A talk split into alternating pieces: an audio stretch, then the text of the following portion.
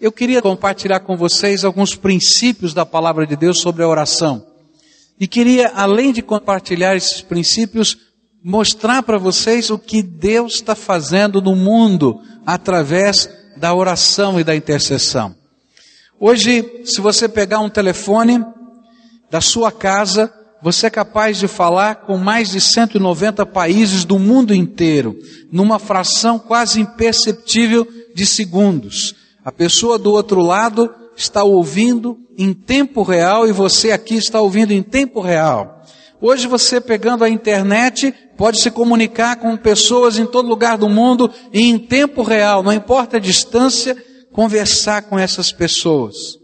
Um canal de microondas num satélite permite 23 mil chamadas telefônicas simultâneas. Enquanto você está falando, tem 23 mil pessoas falando ao mesmo tempo. É uma coisa tremenda, não é? Mas sabe o que é mais maravilhoso do que toda essa tecnologia? É que através da oração, sem qualquer limite, o céu se abre para nós. A Bíblia nos diz pelas Escrituras Sagradas que Deus, através do Senhor Jesus, abriu as portas da sala do trono. E cada vez que nós oramos, nós temos uma audiência particular, direta, com o Todo-Poderoso, Senhor dos céus e da terra, que nos ouve. E que não somente ouve, mas responde, atende o nosso clamor. Toda a Bíblia vai nos ensinar e vai apresentar o valor da oração. E através dela, nós adentramos em regiões que nós nunca imaginamos. E nós vamos a lugares que nós nem pensamos. Porque a graça de Deus se derrama enquanto nós estamos clamando ao Senhor. Por isso, a oração é uma ferramenta poderosa que Deus colocou nas nossas mãos para transformar o cenário das coisas que estão ao nosso redor. Tem alguma coisa que está acontecendo na tua vida que você gostaria de ver transformação? Eu quero dizer, há alguém poderoso para investir e colocar a graça dele nesta área da tua vida. Há alguma coisa que parece aos seus olhos impossível? Eu quero dizer que existe um Deus todo-poderoso para quem nada, absolutamente nada é impossível. Por isso eu queria olhar alguns versículos da palavra de Deus e aprender algumas lições que esses textos têm para nos ensinar a respeito dessa bênção, dessa ferramenta da graça de Deus para a transformação que é a intercessão e a oração. Mateus 17, verso 21. Mas esta casta de demônios não se expulsa senão a força da oração e do jejum. Que interessante. Quero lembrar para você o que estava acontecendo quando Jesus disse estas palavras. Estavam os discípulos do Senhor Jesus atendendo uma família, um pai e um filho. E esse filho tinha um problema, ele estava endemoniado. E diz a Bíblia que, sem que houvesse qualquer prenúncio de que isso aconteceria, e sem que houvesse como controlar, aquele garoto, ele começava a se convulsionar e se rolava sobre o fogo, sobre a água, gerando uma angústia tão grande para os pais que não sabiam como lidar com aquilo. E eles levaram então aquele menino, ouvindo das curas e dos milagres que Jesus fazia, levaram aquele menino para que Jesus o curasse. E Jesus não estava ali naquele momento. Então eles olharam para os discípulos de Jesus e disseram: Vocês podem orar pelo meu filho? Vocês podem me ajudar aqui nessa situação? E os discípulos começaram a orar e repreender aquela casta de demônios. E aí Jesus chegou. E diz a Bíblia que eles não tinham conseguido lidar com aquela situação. E os discípulos estavam preocupados e perguntaram para Jesus: por que que nós não conseguimos lidar com essa situação? Por que que nós não conseguimos enfrentar esse problema? E aí o Senhor Jesus disse aos seus discípulos que aquele tipo de problema, aquele tipo de opressão, aquele tipo de é, situação não seria vencida sem que houvesse um preparo. E o preparo que Jesus ensinou para aqueles discípulos não foi outro senão da oração, da busca da presença do Senhor. O que a palavra de Deus nos mostra é que em muitas circunstâncias da nossa vida, nós não estamos preparados para enfrentar as batalhas. Olha só o que diz o verso 20 desse mesmo texto. Diz a palavra de Deus: Disse-lhes ele, por causa da vossa pouca fé, pois em verdade vos digo que se tiverdes fé como um grão de mostarda, direis a este monte, passa daqui para colar, e ele há de passar, e nada vos será impossível. Por que, que eles não estavam preparados? Por que, que eles precisavam de oração para estarem preparados para determinados enfrentamentos da vida? Porque é através do nosso tempo na presença de Deus, em oração, que a nossa fé é fortalecida. O preparo da fé prática não se consegue nos livros, mas somente na comunhão pessoal com Deus. E é por isso que a oração é tão importante, porque nós estamos enfrentando uma série de situações dentro de nossa casa, dentro da nossa vida, que a gente não consegue explicar, que a gente sabe que é alguma coisa maior do que meramente um efeito psicológico ou uma circunstância, mas tem algo estranho acontecendo, que eu não sei explicar, e que eu sei que precisa de uma intervenção de Deus.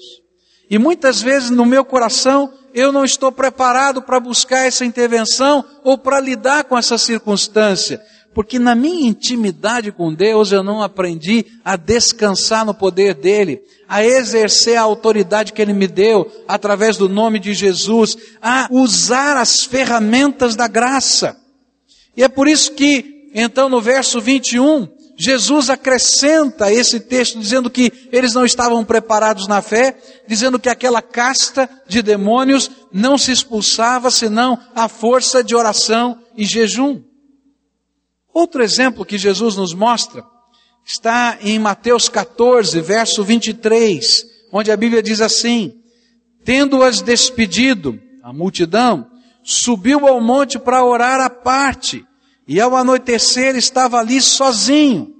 Marcos 1, versículo 35 diz assim: De madrugada, ainda bem escuro, levantou-se, saiu e foi a um lugar deserto e ali orava. Ora, Jesus, o Filho do Deus vivo, ele sabia que para os enfrentamentos do seu ministério, ele precisava gastar tempo na presença de Deus, do Pai. Será que nós não precisamos? Eu quero dizer uma coisa para os irmãos. Apesar de Jesus ser vitorioso, porque ele já venceu tudo na cruz do Calvário, muitos dos servos do Senhor Jesus têm sofrido derrotas espirituais. Têm sofrido derrotas nos enfrentamentos contra as ciladas de Satanás. E sabe por quê? Porque não estão preparados. Muitas das batalhas que enfrentamos não são circunstanciais, nem somente humanas, mas são batalhas espirituais. E muitos de nós não estamos apercebidos que para essa batalha não existe outra ferramenta a não ser as armas de Deus, da graça de Deus, do poder do Espírito, agindo e interferindo na nossa vida. Meus irmãos, há batalhas espirituais que estão acontecendo que nós não conseguimos discernir. E muita gente está aprisionada por forças espirituais demoníacas na sua vida. Há coisas acontecendo dentro da sua casa que você não sabe explicar. E que o que é necessário, meus irmãos, é uma libertação pelo poder de Deus. E meus irmãos, libertação não é um processo, um ato ou um sistema litúrgico em que a gente diz umas palavras mágicas. Não, queridos. É uma comunhão tremenda e íntima com o Todo-Poderoso. E através do poder de Deus na nossa vida, coisas tremendas da graça começam a acontecer no cenário ao nosso redor. Quantas são as situações que você vive que você não consegue explicar? Quantas são as armadilhas do inimigo que tem tentado mostrar uma força de subjugação sobre a sua vida. E meus queridos, nós precisamos de Jesus entrando dentro da nossa história e fazendo diferença. Eu quero dizer para os irmãos que a sua casa pode ser transformada pelo poder de Deus. Eu quero dizer que o seu bairro pode ser transformado pelo poder de Deus. Eu quero dizer que a sua empresa pode ser transformada pelo poder de Deus. Eu quero dizer que o Brasil pode ser transformado pelo poder de Deus. Porque nada é impossível para o Todo-Poderoso. Eu creio nisso. Mas sabe o que é que falta? Falta preparo da oração. Você já percebeu que a maior batalha espiritual, eu vou dizer para vocês da minha vida, a maior batalha espiritual na minha vida é manter a minha disciplina de oração todos os dias. Eu não sei como é na sua vida, mas eu quero dizer para você da minha vida. Eu sei de todas essas coisas, mas há momentos na minha vida que eu me deixo enrolar por tantas circunstâncias que eu não estou preparado para os enfrentamentos da minha própria vida. E aí eu tenho que me arrepender, pedir perdão a Deus e buscar a face dele outra vez. Meus irmãos, Deus é poderoso para transformar, para transformar aquilo que você imagina que está tão difícil e complicado. Nada é impossível para o Senhor. E vou dizer mais, para o Deus Todo-Poderoso, não existe batalha batalha espiritual com as hostes malignas que ele já não venceu na cruz por Jesus. Agora, quem precisa tomar posse destas vitórias não é Deus, sou eu. Falta essa visão de necessidade na nossa vida. Falta para nós a prática dessa realidade. E quando a gente começar a viver essas coisas, meus irmãos, nós veremos transformações acontecendo.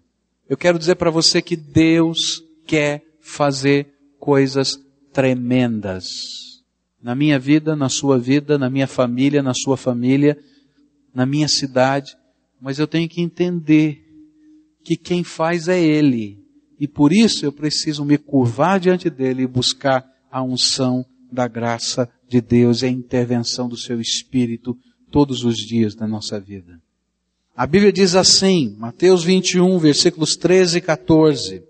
E disse-lhes, está escrito, a minha casa será chamada casa de oração. Vós, porém, a fazeis covil de salteadores. E chegaram-se a ele no templo cegos e coxos, e ele os curou. É vontade de Deus que a marca do seu templo a marca do lugar onde nós nos reunimos para adorar, para cantar, para pregar a palavra de Deus, seja a oração. Se alguém olhar para esse lugar, a vontade de Deus, está escrito isso nas Escrituras, passando pela rua, eles têm uma percepção, não é apenas o lugar onde se prega o Evangelho, não é apenas o lugar onde se canta, onde se toca, onde se ensina, onde se reúnem pessoas, mas as pessoas lá de fora e daqui de dentro têm que ter esse sentimento. Esse lugar é o lugar onde o povo de Deus fala com Deus e Deus fala com eles. Tem que ser casa de oração. O lugar onde Deus coloca o seu nome deve ser, antes de tudo, casa de oração. Mais do que casa da pregação, casa de oração. Mais do que lugar onde o povo se reúne para adorar, louvar, interceder pelas pessoas, as pessoas têm que entender que aqui é casa da misericórdia de Deus, porque nós buscamos a face do Senhor e Ele nos ouve. É interessante notar que depois que Jesus transforma o templo de Jerusalém numa verdadeira casa de oração, Lembra da história? Jesus entra no templo, acontecendo de tudo naquele templo, menos oração. E Jesus começa a expulsar todo mundo de lá, tocar para fora, até de uma maneira estranha. Parece até esquisito ler nos evangelhos, porque a Bíblia diz que Jesus pegou um chicote e começou a chicotear todo mundo, expulsar de lá e derrubar as banquinhas e tudo, dizer isso aqui é casa de oração. Agora é interessante ler a Bíblia e perceber o seguinte, que depois daquele lugar se transformar em casa de oração, sabe o que aconteceu? o poder de Deus começou a se manifestar naquele lugar. E pessoas começaram a ser curadas. Pessoas começaram a ser transformadas. Esse é o propósito de Deus. Eu quero dizer para os irmãos que Jesus continua fazendo milagres hoje. Eu creio num Deus todo-poderoso que não tem limite nenhum para fazer qualquer coisa. Você crê nisso? Eu creio de todo o meu coração. Eu creio de todo o meu coração que a vontade de Deus é abençoar o seu povo. Você crê nisso? Mas eu também percebo na minha vida, e percebo às vezes nas circunstâncias que nos cercam, que nós não transformamos o lugar do encontro com Deus em casa de oração. Nós não devemos apenas orar pelos nossos problemas e enfermidades, mas pela salvação das pessoas. A Bíblia nos ensina que aqueles que não creem no Evangelho é porque o inimigo, Satanás, coloca uma venda nos seus olhos e eles não conseguem ver, e eles não conseguem crer, e eles não conseguem entender. Aquilo que está acontecendo com aquele seu amigo, com aquele seu filho, com aquele seu irmão, aquele seu parente, não é simplesmente uma questão de técnica, de convencimento das pessoas, não, é uma batalha espiritual, tem uma venda. A pessoa vê as coisas de Deus e não enxerga, ouve das coisas de Deus e não entende. Mas meus irmãos, quando essa venda cai, o nosso coração se quebranta diante do Senhor. Por isso, esse lugar tem que ser casa de oração. E a Bíblia vai acrescentar casa de oração para todos os povos, conforme o texto de Isaías que está lá. Porque quando nós estamos orando, gente, coisas tremendas de Deus estão acontecendo não somente aqui, mas no mundo inteiro. Porque o nosso Deus não é um Deus só de perto, Ele é um Deus de perto e longe, Ele vai a todos os lugares, Ele toca as vidas. O poder da intercessão para a salvação transforma uma sociedade, transforma os contextos que estão ao nosso redor. Sabe por quê? Porque uma das maneiras de Satanás aprisionar as pessoas para que elas não creiam no Evangelho, não sirvam a Deus, não temam ao Senhor, é usar o sistema econômico, político, social que nos cerca. Ele coloca valores através desse sistema. E esses valores começam a dirigir a nossa vida. Nós começamos a discernir o que é certo e errado à luz de um sistema de valores que faz parte da minha cultura e da minha sociedade. Mas quando nós começamos a orar, esse sistema decadente de valores começa a ruir, começa a cair e coisas tremendas de Deus começam a acontecer.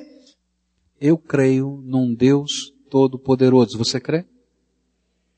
E quando a igreja do Senhor Jesus descobre que antes de tudo ela é casa de oração, coisas tremendas da graça de Deus começam a acontecer. Por isso eu queria dizer para você, não desista de orar por alguém. Não desista de dobrar os seus joelhos, de crer contra a esperança, porque está escrito assim na Bíblia de andar não apenas por vista, por percepção das coisas, mas por fé no Todo-Poderoso Senhor, que fará coisas tremendas.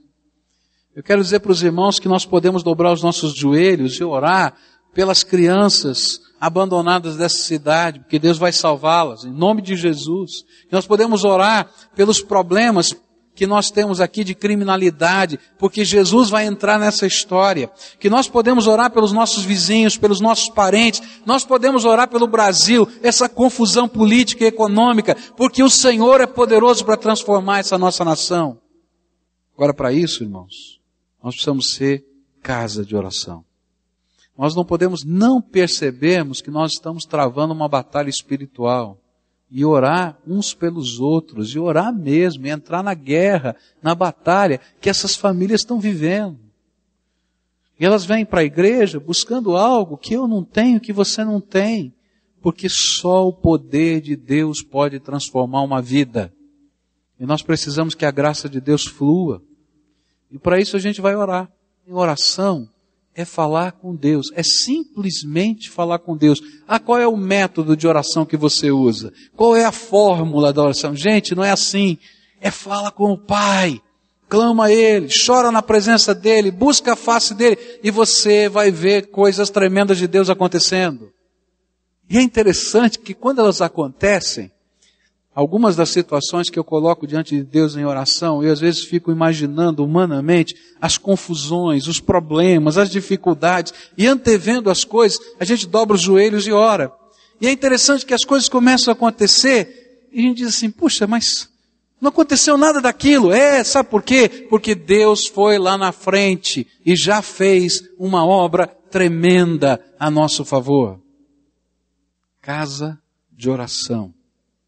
Agora, qual é a minha parte e qual é a sua parte nesse processo de Deus? Nessa maneira de Deus agir? Nesse jeitão da graça de Deus? Terceiro texto que eu queria deixar com vocês, Lucas 6, verso 12.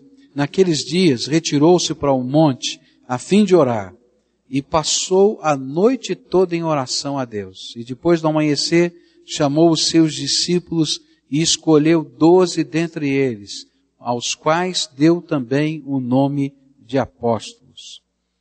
Que coisa tremenda é perceber que Jesus orou uma noite inteira para decidir quem seriam os seus discípulos. Você pode entender o que significa isso? Jesus orar uma noite inteira, o Filho de Deus, o Deus encarnado, buscando a face do Pai, para saber quem seriam os seus discípulos. Isso nos mostra o valor de nós buscarmos a orientação de Deus para toda e qualquer decisão na nossa vida. Nós precisamos enfrentar as batalhas preparados pela fé, que vem dessa intimidade com Deus. Os nossos encontros precisam ser de adoração, louvor, pregação do Evangelho, mas esse lugar, esse lugar do encontro, a célula, a casa, o culto tem que ser lugar de oração, casa de oração. Mas as nossas decisões, aquelas que nós tomamos todo dia, vamos fazer isso, não vamos fazer, vamos comprar, não vamos comprar, vamos agir dessa maneira, não vamos agir, vou falar ou não vou falar, nós temos que aprender a fazê-las debaixo de oração. Quantas vezes na minha vida meu sangue ferve? E aí eu já planejei tudo na minha cabeça. Eu vou lá, vou falar com fulano, vou falar com Beltrano e tal, tudo assim, né? Aí eu vou orar. E aí Deus fala assim, fica quieto. Ai, quando ele fala, fica quieto, tem que morder a língua. Você já mordeu a tua língua? Eu tenho que morder todo dia. Deus vai lá e toca. Gente, graças a Deus, porque eu tenho aprendido a orar antes de falar, a orar antes de tomar uma decisão, a orar antes de comprar ou de vender, a orar para fazer qualquer coisa na minha vida, grande ou pequena, porque essas decisões elas precisam estar debaixo do controle do Todo-Poderoso. Não que Deus não tenha controle, Ele sempre terá o controle, mas eu preciso me submeter à vontade dEle. E através da oração nós nos submetemos. Uma das coisas que orar de joelhos nos ensina é que nós estamos debaixo da maior de todas as autoridades no céu e na terra e nós nos rendemos. E aí a gente aprende a tomar decisões orientados pelo Senhor. Muita coisa acontece na minha vida e na sua vida que foge ao nosso controle porque a gente faz besteira. A gente vai na frente de Deus e depois pede para Deus consertar as confusões que a gente criou. E o que a palavra de Deus está nos ensinando é que Ele precisa ir à nossa frente. E como é que a gente faz isso? É quando a gente para e diz, Senhor, Tu has de ir à minha frente. Qual é a Tua palavra? Qual é a Tua ordem? Qual é o Teu conselho? Qual é o Teu ensino? E aí a gente vai aprendendo a andar não no meu ritmo, na minha intenção, na minha sabedoria, mas segundo a vontade de Deus. E sabe o que acontece? Deus nos abençoa. E Ele faz por nós coisas que nós não teríamos poder para fazer. Agora, se você vai na frente, você vai fazer e vai construir segundo a tua inteligência, segundo a tua capacidade. E isso não é benção. Mas quando Deus vai na tua frente, aquilo que você não sabe, aquilo que você não pode, aquilo que você não entende, Deus faz pelo poder da sua misericórdia. Queridos, quando o povo de Deus aprende a orar, Deus abençoa. Não abençoa só em casa, não só nos problemas, mas a promessa de Deus se cumpre, Ele abençoa a nossa terra. Lembra disso? Se o meu povo que se chama pelo meu nome se humilhar e orar, confessar os seus pecados, se afastar dele, eu ouvirei dos céus e sararei a sua terra. Deus abençoa. Eu não sei o que significa a bênção de Deus na tua vida. Qual é o sentido que essa palavra pode ter diante das batalhas, das lutas, das dificuldades que você enfrenta.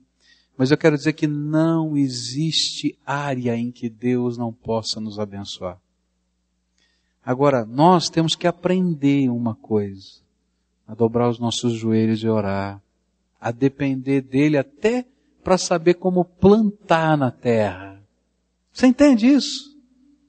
Ah, mas eu já faço isso há tantos anos, desse jeito. Deus tem alguma coisa para derramar sobre a tua vida. E quando começa um movimento de oração, primeiro, Deus transforma a gente. Depois, Deus transforma o lugar onde a gente está. E depois, em cadeia, Deus transforma o contexto da nossa sociedade. E sabe como é que começa isso? Não é uma estratégia nova de evangelização, vamos decorar um novo folheto que a gente vai usar. Não, é graça de Deus é graça de Deus, é graça de Deus. E como é que a gente alcança essa graça? Falando com o Pai. Por isso queria desafiar nós como igreja. Eu estou sendo desafiado como pastor. E queria desafiar você como pai, como mãe, como chefe de família, como membro dessa casa, como o único crente nessa casa. Deus colocou você nesse lugar para levar uma benção. Ah, eu sou o único crente na minha casa. Não faz mal. Deus te colocou ali para ser uma porta da bênção de Deus naquele lugar. Dobra o joelho. Abençoa, abençoa os teus filhos, abençoa o teu marido, abençoa a tua esposa, abençoa os teus familiares. Ora, clama, peça direção de Deus, sabedoria. Coisas de Deus vão acontecer. Agora, quando eu vejo todas essas coisas, eu me sinto desafiado a confessar pecados a Deus. Vamos falar sério. A nossa vida espiritual tem sido medíocre, não tem? Deus está nos chamando para algo maior. Ele quer nos dar mais. Sabe onde é que está o avivamento? Aonde Deus está. Ele é o Senhor do avivamento. Busca o Senhor com interesse de coração. Isso não é uma coisa, uma palavra mágica que você busca hoje e amanhã aconteceu. Isso representa uma persistência, uma mudança de disciplina de vida, de visão de vida. Mas o importante é que quando estas coisas se implantam na nossa vida, Deus derrama a graça. E as janelas do céu se abrem. E algo tremendo do Todo-Poderoso começa a acontecer no meio da gente. E é disso que eu estou precisando. E é disso que você está precisando. Eu queria convidar você a buscar a face de Deus. Nós temos um sumo sacerdote que pode nos dizer e nos diz: entre com ousadia na sala do trono, porque eu já entrei preparando o caminho para vocês. A Bíblia nos diz que no dia em que Jesus morreu, o véu do templo que separava os homens do lugar santíssimo da presença de Deus, fisicamente aquele véu se rompeu, rasgou-se, como um sinal de que tudo que podia nos impedir de entrar na presença do Todo-Poderoso, agora, através de Jesus, o nosso sumo sacerdote, nós podemos entrar direto. Eu queria que você entendesse o que Jesus fez por nós. Ele nos salvou, ele nos redimiu, mas ele abriu a porta do trono do Todo-Poderoso para a gente adentrar a presença dele e orar. E hoje eu queria que você estivesse confessando a Deus as suas batalhas em não orar. Eu tenho aprendido na minha vida que não orar é pecado. É negligenciar um dos grandes presentes que Deus me deu, de alterar o cenário desse mundo pela graça, pela intervenção do Espírito, pela intercessão que Deus falou comigo ao longo dessa semana é: Pascoal, a tua vida tem sido medíocre em oração. Isso foi o que o Espírito Santo falou comigo. E eu não posso dizer coisa diferente para você a não ser aquilo que Deus falou no meu coração. Eu tenho muito mais para fazer na tua vida, Pascoal. Só que se você não aprender a dobrar o teu joelho do jeito que eu estou te chamando, na intensidade que eu quero que você viva, não adianta, não adianta. Metodologia, capacidade, ensino, nada. Porque as coisas acontecem mediante o poder da graça de Deus. O que é que o Espírito Santo de Deus gostaria de ouvir você orar agora? Qual é a confissão? Quem sabe qual é o pedido? Para que você conserte ou acerte segundo a graça dele. Vamos orar a Deus juntos. Pai querido, tu tocastes o nosso coração. E eu quero te pedir perdão pela minha vida medíocre de oração. O Senhor falou profundamente a minha alma. O Senhor mostrou para mim tantas coisas que eu tenho invertido em termos de tempo, em termos de disciplina de vida, como eu tenho perdido no meu coração e na minha alma uma bênção tão grande de simplesmente desfrutar a tua presença. E às vezes ficar sentado debaixo da tua presença só para desfrutar a comunhão com o Senhor, mais nada. Eu quero te pedir perdão por isso. Tu sabes, Senhor, que já estive falando contigo e te pedindo perdão por essas coisas. Mas eu queria te pedir que o Senhor implantasse no meu coração uma fome nova, um desejo novo, uma busca intensa da face do Senhor e da graça do Senhor. Eu te agradeço, Pai, porque a tua graça é maior que a vida. Que se não fosse a tua graça, que seria de nós? E o Senhor nunca deixou de abençoar mas o Senhor está me dizendo que o Senhor tem mais, e que essa acomodação não é santa, e que às vezes esse comodismo espiritual não é o teu propósito. Ah, Jesus, abre os nossos olhos, abre os nossos olhos, abre os nossos olhos. O Senhor não tem deixado de abençoar o teu povo, a tua graça tem estado sobre nós. Mas o Senhor está dizendo, filho, eu tenho mais. Você quer mais? E eu hoje quero dizer: Eu quero mais, Senhor. Eu quero mais, Senhor. Ajuda-me, Senhor. Ajuda-me a estar preparado.